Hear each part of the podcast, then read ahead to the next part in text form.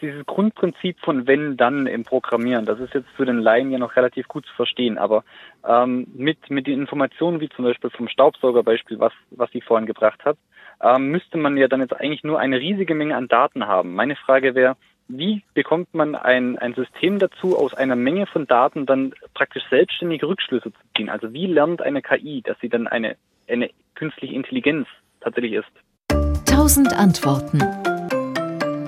Ja, das ist eben heute einfach nicht selbstständig. Da ist gar nichts selbstständig dran. Wir suchen aus, welche Daten da reingehen und wir müssen diese Datenmenge auch so weit, also nicht die Datenmenge, davon brauchen wir viel, aber wie viele Informationen in einem Datenpunkt stecken, das müssen wir reduzieren.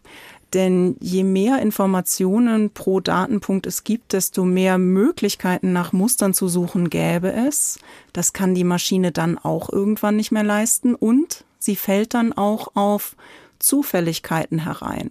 Also das heißt, heute das maschinelle Lernen ist absolut davon abhängig, dass wir als Menschen vorgeben, welche Eigenschaften überhaupt nach Mustern durchsucht werden sollen und mit welcher Art von Mustern gerechnet werden soll.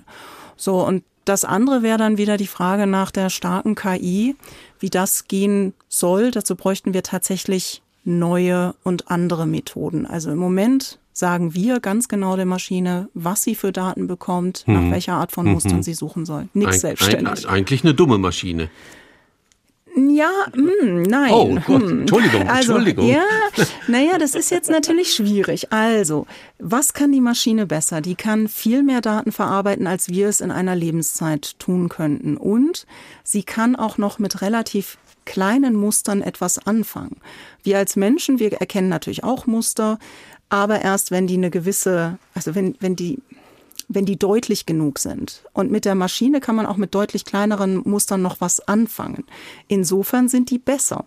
Aber dafür haben sie halt keine Idee, was sie da gerade tun. Und ich glaube, der, der wahre Vorteil liegt in einer cleveren Symbiose zwischen Mensch und Maschine. Die Maschine macht das, was sie gut kann. Und wir können in Situationen, wo es nicht viele Daten gibt, sind wir überhaupt handlungsfähig. Da kann die Maschine gar nichts machen.